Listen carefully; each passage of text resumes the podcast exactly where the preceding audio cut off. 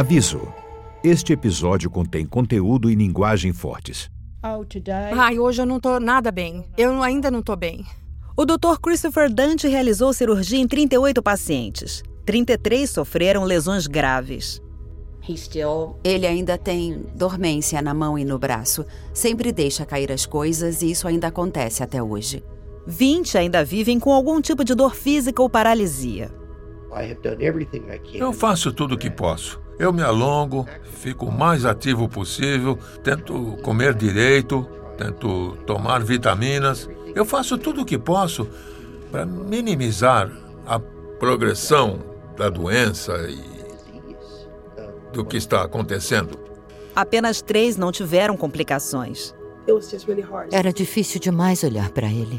Ele não conseguia mais se mexer, andar por aí e nem fazer as coisas como fazia normalmente e dois morreram. Eu tentei falar com muitos sobreviventes. Alguns não quiseram ser entrevistados. Disseram que estavam superando ou que já tinham falado tudo o que tinham a dizer sobre Dante. Mas os que conversaram comigo tinham uma coisa em comum: suas vidas nunca mais seriam as mesmas. Eu tenho muita dificuldade para andar de um cômodo da minha casa até o quarto ou até a cozinha. Eu consigo ficar de pé talvez umas duas horas uh, em um dia bom. Do momento em que acordam até a hora que vão dormir, eles vivem com as consequências de terem confiado em Christopher Dante. Mas para alguns, a coisa mais difícil de compreender não é o que aconteceu. Eu sei que sinto dor. Eu sei que isso afeta a minha família, mas o que mais me incomoda é como um sistema que deveria funcionar permitiu que isso acontecesse, ainda mais depois de afetar tanta gente. Esse também é o meu principal questionamento, que leva a outro. Se ou quando outros doutores morte aparecerem, haverá alguma forma de detê-los?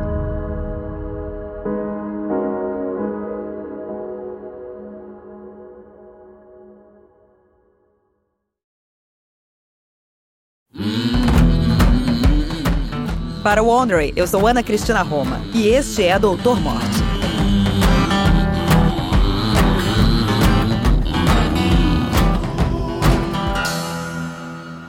Este é o sexto episódio. Conclusão. Christopher Dante foi detido na prisão municipal de Dallas no dia 21 de julho de 2015, acusado de maus tratos à pessoa idosa e lesão corporal qualificada. Alô? Até que enfim consegui falar com você.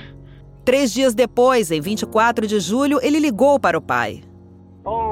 Ah, eu tô embaixo. Você ligou no fixo, eu tô embaixo com a sua mãe. Eu. eu tô ligando sem parar nos dois telefones. Ah, desculpa, porque eu deixei o celular. O juiz estabeleceu uma fiança de 600 mil dólares. 100 mil dólares a mais do que o mínimo para homicídio qualificado. Dante planejava pedir para o juiz reduzir o valor para que pudesse sair antes do julgamento. Eu tô super ansioso para saber como vai ficar a fiança. Resumindo, tá sendo ótimo falar com você e saber que eu vou ver os meus filhos. É incrível. Certo. Eu queria que você desse uma ajuda para Wendy. Ele está falando de Wendy Young, a mãe de seus dois filhos. É claro. Ela não pode trabalhar e não tem. Ela mora longe, na Zona Norte, e não tem como abastecer o carro para trazer os meninos até aqui amanhã cedo e domingo de manhã. Entendi. Isso é muito importante para mim, pai. Eu sei, tá bom. Sem brincadeira, eu só fico aqui olhando pro teto. Tô tentando manter a minha mente em ordem, mas é muito difícil. Tudo bem. Pode deixar, filho. Eu ajudo. Obrigado, pai. Eu fico muito grato. Eu te amo. Mesmo antes de Christopher Dante ser preso, seus pacientes e familiares já buscavam justiça. Muitos procuraram alívio no sistema civil.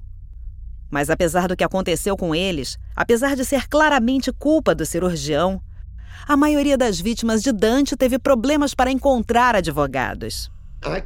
Eu não consegui encontrar um advogado que pegasse o caso e salvasse a minha vida. Acabei descobrindo que no estado do Texas há limites para a negligência médica e que não vale a pena o tempo e energia de um advogado pegar um caso de negligência no estado do Texas.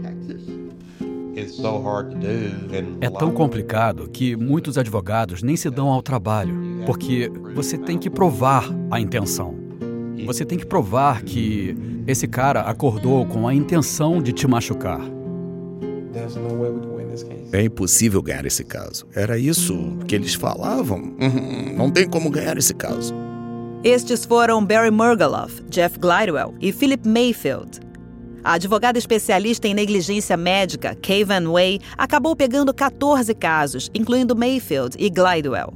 As vítimas a procuraram depois de vê-la no noticiário. Os médicos também.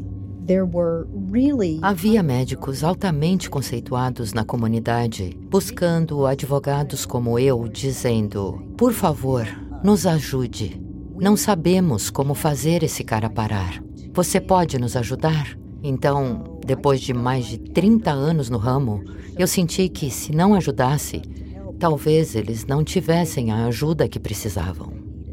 O Conselho Regional de Medicina do Texas é o principal defensor da segurança do paciente no estado do Texas, que deveria ter mais poderes, como, por exemplo, ser capaz de processar um médico que cometeu um erro. Mas isso era muito complicado, graças, em grande parte, a certas mudanças nas leis do Texas. Antes de aprovar reformas importantes em 2003, o Texas enfrentava uma grande crise. Este é o ex-governador do Texas, Rick Perry. Empregadores e médicos eram alvos fáceis para pessoas abrirem uma série de processos levianos, tentando a sorte e torcendo por um júri favorável. Isso deixou o meio empresarial agitado e as taxas de seguro para os médicos dispararam. Essas reformas importantes que Perry cita incluíam um limite de 250 mil dólares por danos conhecido como dor e sofrimento. A partir daí, não importava o quanto o dano fosse grave, esse era o máximo que alguém poderia receber por qualquer coisa além de perdas econômicas ou despesas médicas. Na época, os legisladores do estado apontaram que essas reformas levariam os médicos a migrarem para o Texas, a salvo do medo de ações judiciais. Eles disseram que os custos de saúde cairiam e os planos de saúde se tornariam mais acessíveis, porque não haveria mais a necessidade de praticar medicina defensiva. No momento, mais de 30 estados possuem leis semelhantes. Para descobrir se nós, os cidadãos do Texas, colhemos os benefícios prometidos, eu consultei Charlie Silver, da Universidade do Texas em Austin, um professor de direito que estudou os efeitos dessas reformas. Enquanto conversávamos, ele mostrou um gráfico com o número de médicos no Texas para cada 100 mil habitantes. A figura que você está olhando tem uma linha vermelha vertical em 2003, quando a reforma penal foi promulgada. Se o novo limite para danos tivesse funcionado, se os médicos tivessem migrado para o Texas após as reformas, essa linha teria disparado depois de 2003. Mas não disparou. Os custos do seguro de saúde também não diminuíram no Texas. E cerca de um em cada seis texanos não possui nenhum seguro. Atualmente, a maior taxa de pessoas sem seguro dos Estados Unidos. O que deu errado? Os valores do seguro para médicos. Esse foi o único efeito pretendido pelo estatuto, em minha opinião. E foi exatamente o que aconteceu. Você liberta as pessoas da responsabilidade. As seguradoras ganham dinheiro porque não precisam pagar as indenizações e as taxas de seguro caem porque no futuro as indenizações custam menos. Hoje, mesmo com o aumento da população do estado, o número anual de acordos caiu. No ano em que as mudanças legais foram aprovadas, o Texas teve cerca de 1.300 indenizações por negligência reportadas ao Cadastro Nacional de Especialistas. Em 2017, apenas cerca de 600 casos de negligência foram concluídos.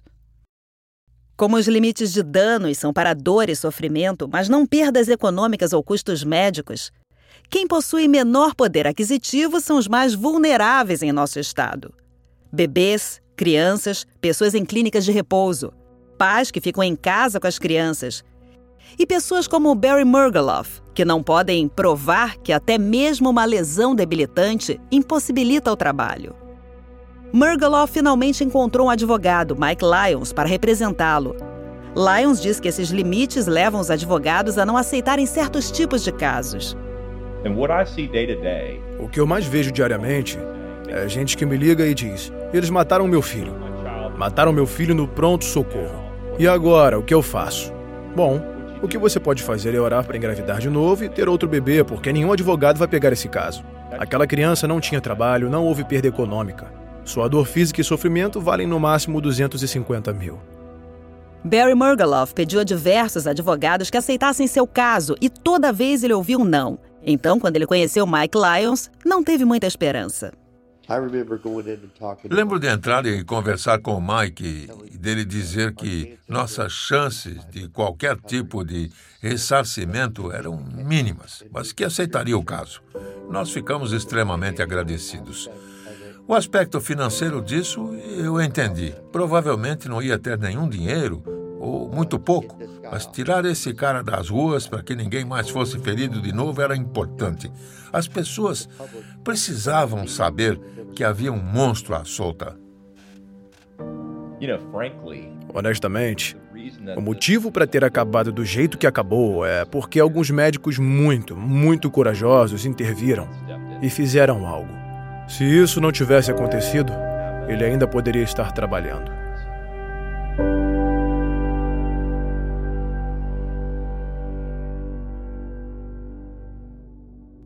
Em 2 de agosto de 2015, próximo de sua audiência de fiança, Christopher Dante ligou novamente para o pai da prisão. Ele achava que sairia da cadeia antes do julgamento. Vou falar com os advogados amanhã de novo sobre as minhas opções para sair daqui e responder em liberdade. Porque eu fico pensando no quanto está em jogo, no que está acontecendo e o que vai acabar acontecendo. Tem muita coisa importante rolando que eu não posso resolver daqui. E eu vou perder se não sair e fizer alguma coisa. Ele está preocupado de que não seja capaz de se defender legalmente de dentro da cadeia. Não posso usar o meu computador, não posso pegar meus documentos. Eu tenho que falar com ele sempre através de um vidro até o meu julgamento. Para mim, isso beira a insanidade. Sabe, é como se quisessem fazer o possível para você perder o caso. E apesar de tudo, Dante não tinha desistido de voltar à cirurgia um dia. Essa é outra coisa que me motiva, sabe? Um dos motivos pelo qual tenho conseguido sobreviver a tudo isso. É porque logo eu vou solicitar minha licença médica de volta, pai. É. Sério, uh, porque pelo menos eu conseguia me defender. Porque eu tenho um papel muito importante em tudo. E aqui é como se eu não pudesse fazer nada além de me sentar e. Eu sei. E olhar para as paredes enquanto as outras pessoas destroem toda a minha vida e o meu futuro. Dante diz ao pai como Wendy Young estava sendo solidária. Ela tá me ajudando muito. Ela fica ao meu lado e me defende em todas as chances que pode. E o quanto significa para ele ver os filhos? É, eu pude ver os meus filhos hoje. Ah, que ótimo! Mas mesmo essas visitas são peculiares. Eu sei. Eu Mas sei. ele tá tão triste. Eu sei. Ele não fala comigo. Eu sei. Apesar de toda a conversa sobre vencer o caso e recuperar a licença médica, Dante parece isolado e solitário. Enfim.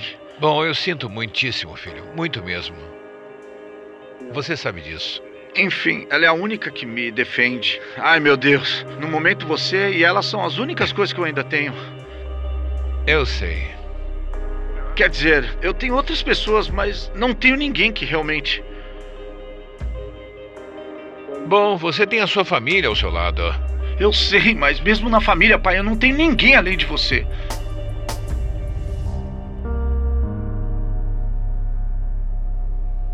Na audiência, os promotores apresentaram o último extrato bancário de Dante. Seu ex-contador tinha lhe emprestado mais de 13 mil dólares. Ele gastou tudo em um mês, incluindo várias retiradas em dinheiro, 626 dólares em compras no Walmart e três débitos em um dia em um bar local que totalizou 123 dólares. Seus advogados pediram que o valor da fiança fosse reduzido, argumentando que ele não representava risco para as pessoas. A promotoria divulgou as ligações gravadas que ele fez da cadeia. E perguntaram ao pai se Dante estava tentando recuperar a licença médica. Ele respondeu: é provável que isso seja verdade. Dante não conseguiu a redução. A essa altura, a história e o rosto de Dante estavam em toda parte. Alguns meses antes do julgamento de Dante, The Magazine, a revista mensal da cidade, publicou uma matéria de capa. O título era Doutor Morte. O apelido pegou.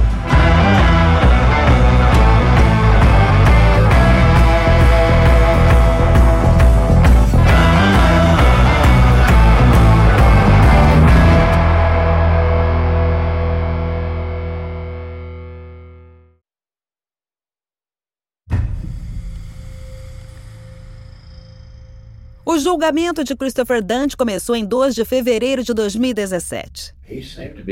Ele parecia bem confiante, mesmo quando estava preso, que não tinha feito nada de errado. Ele tinha uma equipe de advogados de defesa nomeados pelo tribunal, entre eles Richard Franklin. Eu sempre achei, quando olhava para ele, mesmo usando aquelas roupas de preso, que ele exaltava a confiança. Então dá para entender por que os pacientes confiavam tanto nele. A cirurgia de Mary Iford foi citada no julgamento, a da senhora idosa, só para lembrar. Michelle Sugar e a equipe de promotoria decidiram montar o caso em torno do abuso de idosos. Se conseguissem uma condenação, Dante poderia pegar prisão perpétua. Mas os promotores também falaram sobre os outros casos dele, para tentar provar que Mary Iford, longe de ser a primeira cirurgia mal feita de Dante, fazia parte de um padrão maior. Do início do julgamento até os argumentos finais, eles pintaram um retrato de um cirurgião que deveria saber que precisava parar de operar. O que pegou realmente foi o grande número de pacientes que ele tinha machucado em um curto espaço de tempo. O enorme dano que ele estava causando ia muito além do que qualquer médico normal causaria em toda a sua carreira, e ele fez isso em questão de dois anos. Ele certamente praticou essas ações conscientemente, sabendo que estava machucando paciente após paciente. Ele foi avisado sobre os problemas por outros médicos, pelo conselho médico, pelos hospitais que o demitiram mas ele não deu a mínima e não pretendia parar. Então, no momento que ele levou Mary Iford para a sala de cirurgia, mesmo que não tivesse a intenção de machucá-la, ele deveria saber que isso era possível. Mary Iford, que agora tem que usar uma cadeira de rodas, esteve presente para contar a sua experiência. Outros pacientes também testemunharam.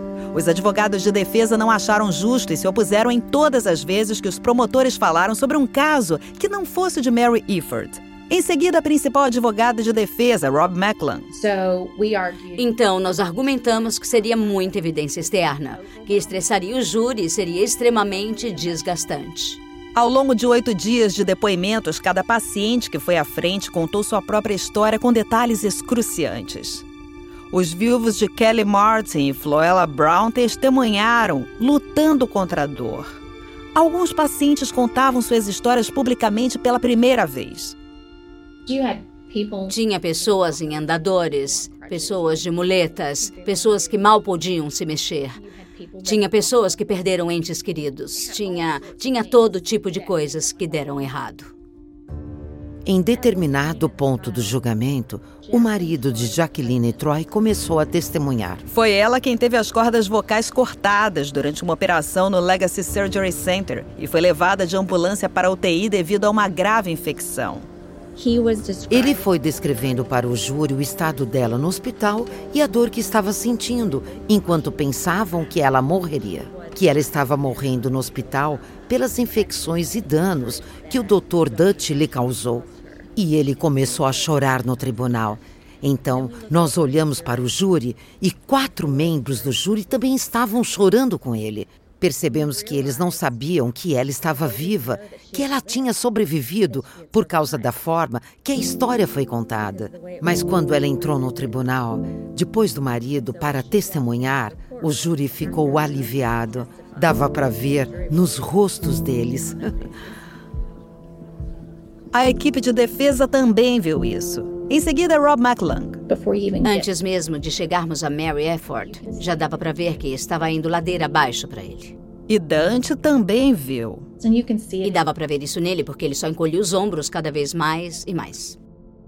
Para fazer o julgamento, o júri teria que aprender sobre neurocirurgia, mas eles tiveram um bom professor, Dr. Martin Lazar, que elucidava os jurados através de todos os erros cometidos. Eles ficaram fascinados pelo Dr. Lazar, que descia da tribuna explicando, em uma linguagem fácil, com modelos anatômicos, exatamente o que tinha acontecido para que o júri tivesse uma base. E eles prestaram atenção em tudo o que o Dr. Henderson e o Dr. Lazar foram falando. Ah, meu Deus, ele era excelente. Foi um testemunho incrível. E foi durante o depoimento do Dr. Lazar que os advogados de defesa de Dante notaram uma mudança em seu cliente. Eles me disseram que parecia ser a primeira vez que ele percebeu que realmente era um péssimo cirurgião. Não foram as pilhas de evidências que ele já tinha ouvido, mas sim Lazar. Acho que ele pensava que estava se saindo muito bem. Na cabeça dele estava indo bem. Até que ele realmente ouviu os especialistas falarem. No sexto dia de depoimento, Sugar chamou a principal testemunha da acusação. Uma das partes dramáticas foi quando chamamos a ex-namorada do Dr. Dutch, Kimberly Morgan, para testemunhar. Ela é major na Força Aérea e, na época do julgamento, estava em outro continente. Ela testemunhou via Skype. Ela disse ao júri que Dante era gentil e atencioso com seus pacientes, mas que seu comportamento oscilava e ele ficava nervoso e confrontador. Ela teve dificuldade para falar sobre Jerry Summers e Kelly Martin. Você tentou não pensar nesses casos? A promotora pergunta. Sim, senhora, Morgan responde. Fiz o que podia para tirá-los da sua mente? Sim, senhora. Isso foi traumático. Finalmente, ela foi convidada a ler partes do e-mail A Navalha de Ockham, aquele que Dante mandou para ela, em que chamava a si mesmo de assassino de sangue frio. A advogada de Dante, Rob McLung, lembra o impacto que aquilo teve no tribunal. Aquilo foi como se a ex-namorada tivesse lhe dado uma facada pelas costas. Aquilo realmente machucou muito Chris, porque estavam usando palavras fora de contexto. E ele acreditava que só estava desabafando em um e-mail para uma pessoa que pensava ser amiga. Do lado da promotoria, Sugar também viu o efeito no júri. A leitura do e-mail foi muito dramática e o júri ficou de olhos arregalados. Eles não conseguiam acreditar em quem ele era e nas coisas que ele escreveu naquele e-mail. A defesa só chamou uma única testemunha, um neurocirurgião de uma escola de medicina altamente conceituada em Dallas. Ele não estava lá para defender a habilidade cirúrgica de Dante, mas para ajudar o júri a entender como os advogados colocaram a cultura que circunda a comunidade cirúrgica. Em outras palavras, ele foi à tribuna para argumentar que Dante não deveria ser o único responsável. Ele disse: Eu acho que, para que isso aconteça, é necessário uma falha completa no sistema. Em 14 de fevereiro de 2017, após oito dias de depoimento, os jurados saíram para deliberar o veredito. Enquanto os jurados deliberavam, os pacientes, as testemunhas, os advogados e todos se perguntavam por que Christopher Dante fez o que fez. Os advogados de defesa achavam que ele não sabia que era um mau cirurgião, até que outro neurocirurgião apontou todos os seus erros durante o julgamento. O pai dele alegava que era orgulho e um profundo impulso de continuar a trabalhar, mais apesar da dificuldade. Michelle Sugar atribui a ganância ao ego e ao abuso de drogas.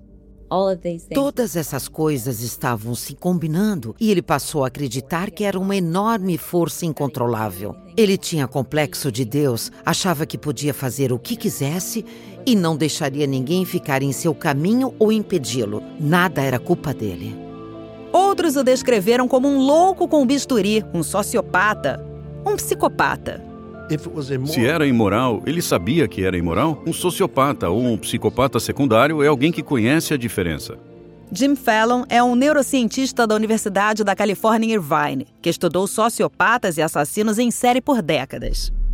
Eles sabem que estão fazendo algo errado. E isso é diferente de um psicopata que realmente não sabe que está fazendo algo errado. Essa é a diferença essencial. Eu procurei Fallon para saber sua opinião sobre Dante, mas antes de começarmos, ele quis deixar uma coisa bem clara. É realmente uma enorme ressalva.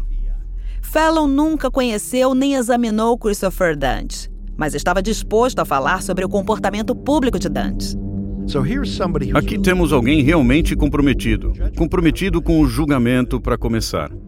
Para as pessoas que cresceram com ele, ele era muito narcisista, mas foi muito focado. Então ele apresenta traços de narcisismo e distúrbio de personalidade narcisista. E ele também tem traços de psicopatia. Mas também tem características que não são compatíveis com isso. Só que é uma combinação bombástica, falta de sofisticação, uso pesado de álcool e de drogas e de se afundar completamente em algo sem ser capaz de recuar. E ainda ser narcisista o suficiente para dizer: não admito que não posso fazer isso. Dr. Henderson e Dr. Kirby Dois dos médicos que mais se esforçaram para impedir Dante chegaram às suas próprias conclusões. Christopher Dante era um sociopata. Ele não ficava centrado, ele não era centrado com o resto de nós, ele, ele era um criminoso. Você acha que ele sabia que era um cirurgião ruim? Ele pensava que estava fazendo o melhor. Eu não acho que ele pensava que era um cirurgião ruim, porque aí teria parado de operar. Ele continuou operando depois de todos esses maus resultados desses pacientes. Então eu acho que ele ainda pensava que era um ótimo cirurgião.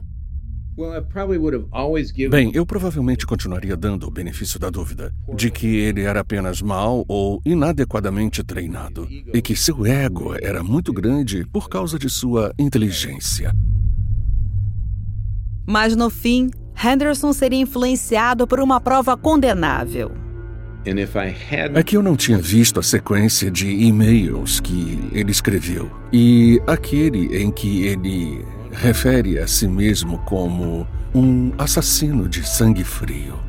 Bem, agora acredito que ele era um assassino de sangue frio. O júri também acreditava nisso. Foram apenas quatro horas para entrar em acordo sobre o veredito e, mais tarde, uma hora para decidir sobre a punição.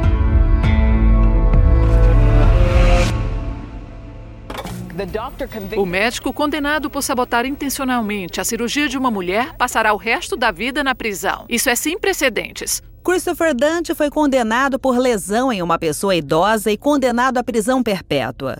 Acredita-se que ele seja o primeiro médico do país julgado em tribunal pela forma como praticava a medicina. No tribunal, os pacientes e suas famílias sentiram um grande alívio repleto de alegria e tristeza. A filha de Kelly Martin chorou do lado de fora do tribunal. Eu estou muito grata, do fundo do meu coração. Isso não trará minha mãe de volta, mas é um senso de justiça para todas as famílias, para todas as vítimas. E Michelle Sugar falou em uma conferência de imprensa organizada pelo escritório da promotoria. Eu acho que o que mais nos ajudou foi o grande número de pacientes. Porque se fosse só os dois primeiros, eles provavelmente seriam julgados como casos de negligência. Mas o fato de que ele continuou machucando mais pacientes foi o que realmente transformou isso em caso criminal. Nós fizemos isso pelas vítimas, pelo que elas sofreram, e queríamos que todos soubessem que isso não seria tolerado. E outra advogada da promotoria, Stephanie Martin. O que é mais importante neste caso é que isso é sem precedentes. Ninguém jamais havia processado um médico por erro cirúrgico. E nós conseguimos em Dallas porque ninguém nunca tinha feito as coisas que Christopher Dunt fez. O sistema da comunidade médica tem um problema, mas nós conseguimos resolvê-lo no tribunal criminal. Nem todos concordam com a ideia de que o sistema legal deveria decidir onde traçar a linha entre negligência médica e lesão. A reação da comunidade médica foi negativa, porque nosso comportamento na sala de operações agora poderia ser criminalizado e poderíamos ser presos por tentar salvar a vida das pessoas. Esse é o Dr. Kirby. Isso é uma piada, porque nunca houve outra pessoa igual a Christopher Dante.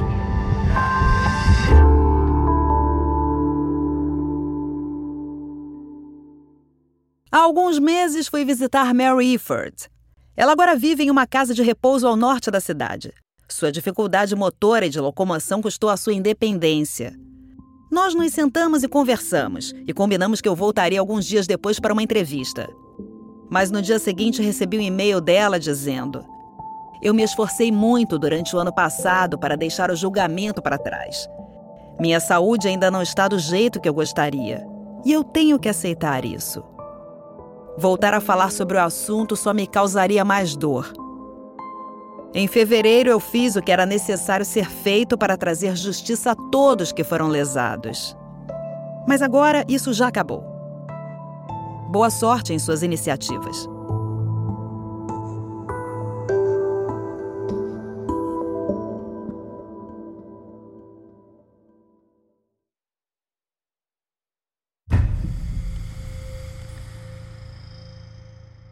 Christopher Dante foi um caso à parte, mas se você olhar para suas ações como uma espécie de teste de estresse no sistema, então ele falhou miseravelmente. Depois do julgamento, os advogados de ambos os lados disseram que nunca mais pensarão no sistema de saúde da mesma maneira. Durante o julgamento, um dos advogados de defesa de Dante, Richard Franklin, ficou chocado ao ouvir o nome de sua própria médica como alguém que havia encaminhado pacientes para o Dr. Dante. E o que você pensou quando ouviu que era sua própria médica? Eu fiquei completamente desorientado porque eu é, eu pensava que eles só recomendavam pessoas que realmente conheciam e realmente sentiam estar qualificados para fazer a cirurgia e que tinham muitos resultados favoráveis. Mas como descobrimos nesse caso, não, isso não é o que acontece. E ela não sabia nada sobre ele. Disseram a ela: certo, esse é o nosso melhor neurocirurgião. Você precisa mandar todos os pacientes para esse cara. E foi exatamente o que ela fez. Que... Nós não sabemos disso como pacientes. Agora nós sabemos. Se ela tivesse recomendado, eu o teria procurado. Michelle Sugar. Os problemas no sistema que permitiram que isso acontecesse com ele ainda existem. Alguns dos hospitais repensaram algumas questões internas. Eu sei que o Baylor Hospital fez algumas mudanças. O Dallas Medical Center com certeza fez. O Dallas Medical Center tem uma nova administração. University General fechou completamente. Eu não sei dizer quais mudanças internas o Baylor Planel fez, já que se recusaram a falar comigo. Os hospitais que se queimaram nesse caso aprenderam a lição e estão muito mais cautelosos. Mas acho que, no geral, o sistema ainda é pensado de tal forma que qualquer médico poderia se safar.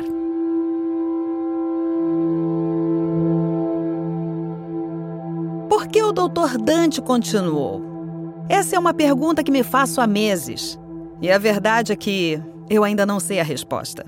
Certamente a arrogância o impediu de enxergar os próprios erros. Só que foi mais do que isso. Eu queria terminar pensando que o caso de Christopher Dante foi uma anomalia tão grande que esse tipo de coisa jamais voltaria a acontecer em qualquer outro lugar. Que a rede de segurança foi reforçada que o próximo cirurgião perigoso não vai passar por brechas em um sistema que deveria nos proteger. Eu não encontrei a garantia que estava procurando. O problema é que não havia muito o que pudéssemos fazer dentro da comunidade médica que eu pessoalmente pudesse fazer, além de fazer as denúncias, insistentemente fazer as denúncias e convencer outros médicos a também denunciarem. Mas isso só aconteceu após lesões subsequentes a pacientes adicionais, o que eu considero. Uh, extremamente perturbador. Você acha que alguma coisa mudou como resultado desse caso que impedisse que isso voltasse a acontecer? Não. Não.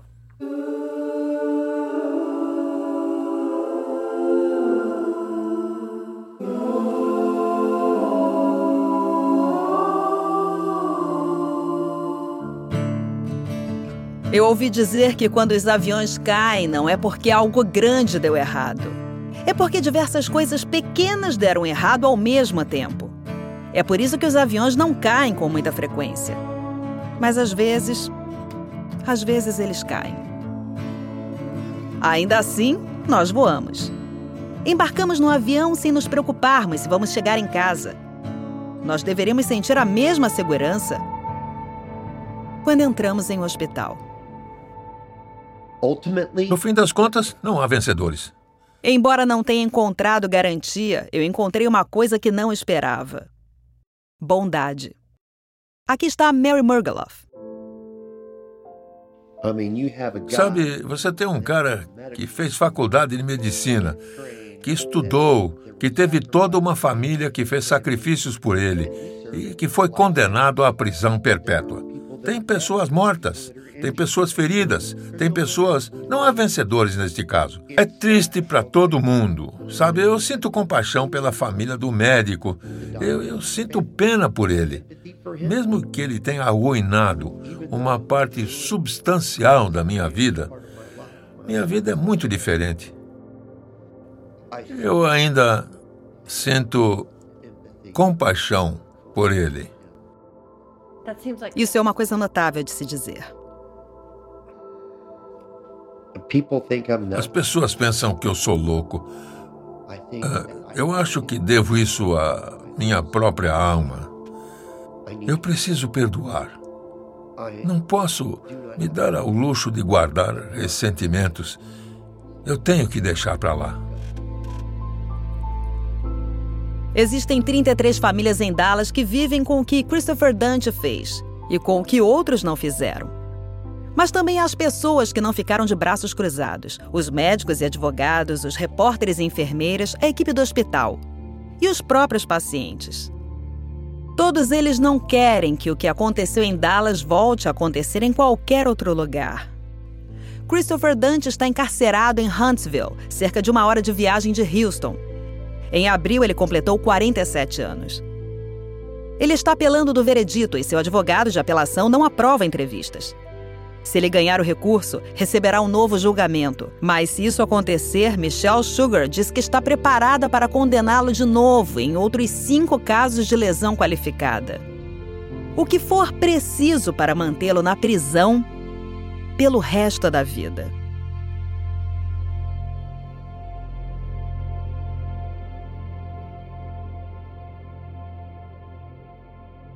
Whoa,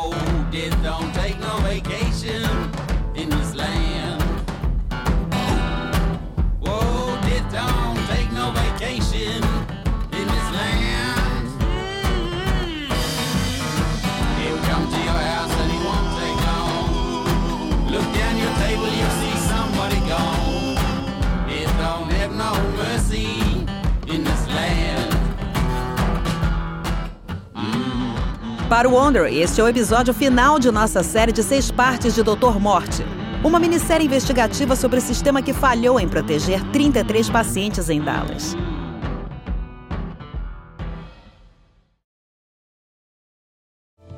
Doutor Morte foi escrito e pesquisado por Laura Beale e apresentado por mim, Ana Cristina Roma.